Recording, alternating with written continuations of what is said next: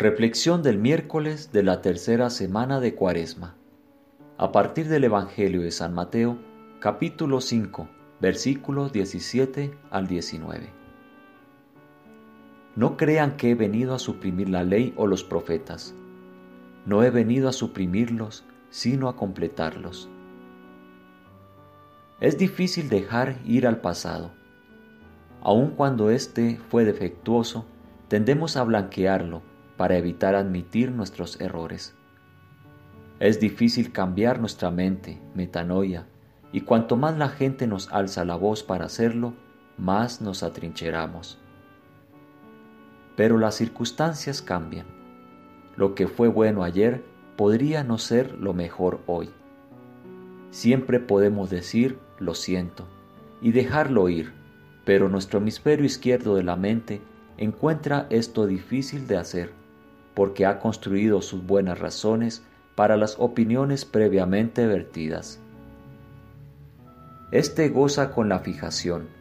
No haré una comparación con el Brexit, pero aun cuando nosotros admitimos que se requiere una nueva aproximación, no nos estamos condenando por los errores pasados.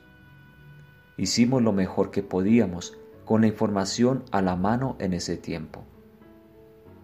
El hemisferio derecho está con el fluir de la realidad y encuentra más fácil aceptar el cambio.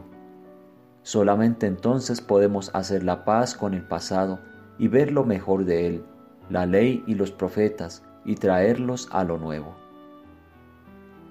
Hasta los mismos dioses, como las culturas lo respaldaban alguna vez, cambian y mueren. Hoy día vivimos en el crepúsculo de los antiguos dioses ellos dependen de sus devotos para mantenerlos vivos con las ofrendas de peticiones y sacrificios. Cuando los devotos dejan de creer, los dioses se marchitan en la vid. Hasta los todopoderosos dioses del Olimpo fueron degradados. Antes de morir, ellos se volvieron locales, vestigios de nostalgia u objetos de entretenimiento para las nuevas generaciones. Pero no podemos vivir sin dioses hasta los ateos tienen que lidiar con ellos. Necesitamos los símbolos y el encanto que nos proveen para expresar esperanzas y necesidades que no podemos poner en palabras.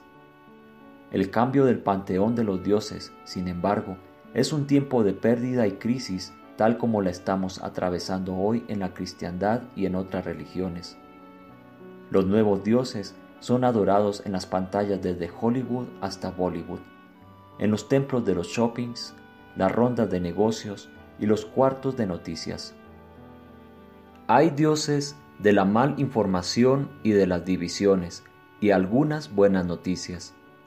Algunos antiguos dioses tratan de reinventarse y llegan a ser relevantes mientras otros simplemente se apagan y desaparecen. El consenso, la certeza que nos dan los viejos dioses, está erosionado y reemplazado por los conflictos y controversias hasta que aparezca algo nuevo. Esta es la razón por la que el desierto y nuestros 40 días en él o nuestros 20 minutos allí dos veces al día son tan liberadores. No hay dioses, muertos o vivos, en el desierto. No hay templos, excepto el corazón. No hay sacrificios, excepto nuestra atención. Existen, por cierto, nuestros demonios interiores y algunos ángeles necesarios. Sin dioses, todo lo que queda es el Dios que es, que no tiene nombre. La cristiandad sin religión de Dietrich Bonhoeffer capta una mirada a través de la fractura del antiguo orden. Tomado de las reflexiones de Cuaresma del padre Lorenz Freeman. Traducción Marta Heimar, WCCM, Paraguay.